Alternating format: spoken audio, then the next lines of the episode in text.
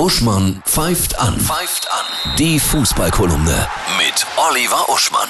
Hallo Oliver, ich grüße dich. Hallo Annette. Ich grüße dich in deinem neuen Lebensjahr. Herzlichen Glückwunsch nochmal nachträglich. Das war ja am Samstag ein, ein Herzschlagfinale. Ich habe Radio gehört und wieder festgestellt, warum ich dieses Medium so sehr liebe. Auch nicht nur wegen der Musik, sondern Wort. Ja, bei uns die Entscheidung on Air war der Hammer in der Bundesliga-Show. Ich war auf dem Rückweg von einem Seminar, das ich an der Uni Münster gegeben habe und habe ganz klassisch die Konferenz gehört. Ja. Im Auto, bin immer wieder angehalten, habe am Ende auf einem Rewe-Parkplatz gestanden und die letzten Minuten verfolgt. Diesen absoluten Wahnsinn, wie Bayern doch noch in allerletzter Minute durch ein Tor von Musiala Meister wird und Dortmund das allen Ernstes verspielt. Im Unfassbar. eigenen Stadion gegen Mainz, für die es um nichts mehr ging.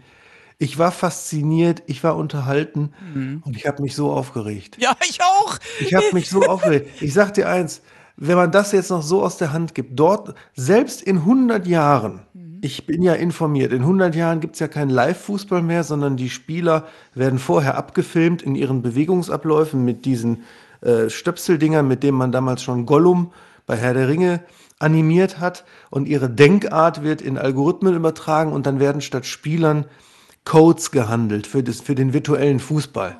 Ja, sowieso wie Programmier-Engines, weil ja nur noch virtuell gespielt wird auf riesigen Servern wegen Klima. Und selbst dann in 100 Jahren hat Dortmund den Titel nicht mehr verdient, wenn man den so verspielt. So habe ich mich aufgeregt. könnte fast glauben, das war wie verzaubert, oder? Das war doch wirklich, als ob da irgendjemand seine Ja. Hände im Spiel hat. Das ist wirklich so. Nee, da war nur, da war nicht die Hand Gottes wie Ja. Maradona, war einfach äh, die Fußspitze äh, für unseres nächsten ganz großen Fußballers, Musiala, der ja sicherlich eine Riesenlaufbahn vor sich hat. Aber die Bayern haben sich ja nicht mal gefreut, nicht mal 60 Sekunden. Sie haben sich Stimmt. ungefähr 55 Sekunden gefreut, bevor dann verkündet wurde, dass Kahn und Salihamidzic gefeuert werden. Warum Kahn nicht mit im Stadion war, dieser ganze FC Hollywood-Streitgedöns macht dann ja auch noch die Freude kaputt. Absolut. Ja, da sind wir mal gespannt, wie das da weitergeht. Und ähm, dann gibt es ja noch riesen Überraschungen, gute, ne? Ja, andere haben sich gefreut. Ja. Der VfL Bochum ist auf dem 14. Platz drin geblieben direkt. Union Berlin spielt Champions League, das muss man sich mal vorstellen. Und aus der zweiten Liga steigt als Meister Heidenheim auf, Wahnsinn. erstmals in die Bundesliga.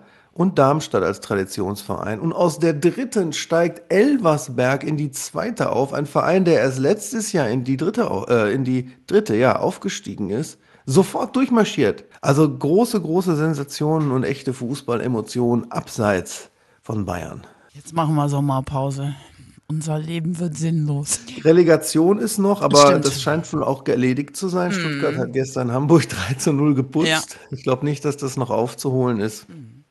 Und Champions League Finale steht auch noch an. Die Europa League hat übrigens schon wieder der FC Sevilla gewonnen. Was äh, so normal ist, wie wenn Taylor Swift auf 1 in die Charts kommt. Also eigentlich immer passiert. Ja, wie mit Bayern halt. Ich wünsche dir einen wundervollen Sommer. Wir hören uns zwischendurch. Von Herzen alles Liebe. Tschüss. Ciao, ciao. Ciao.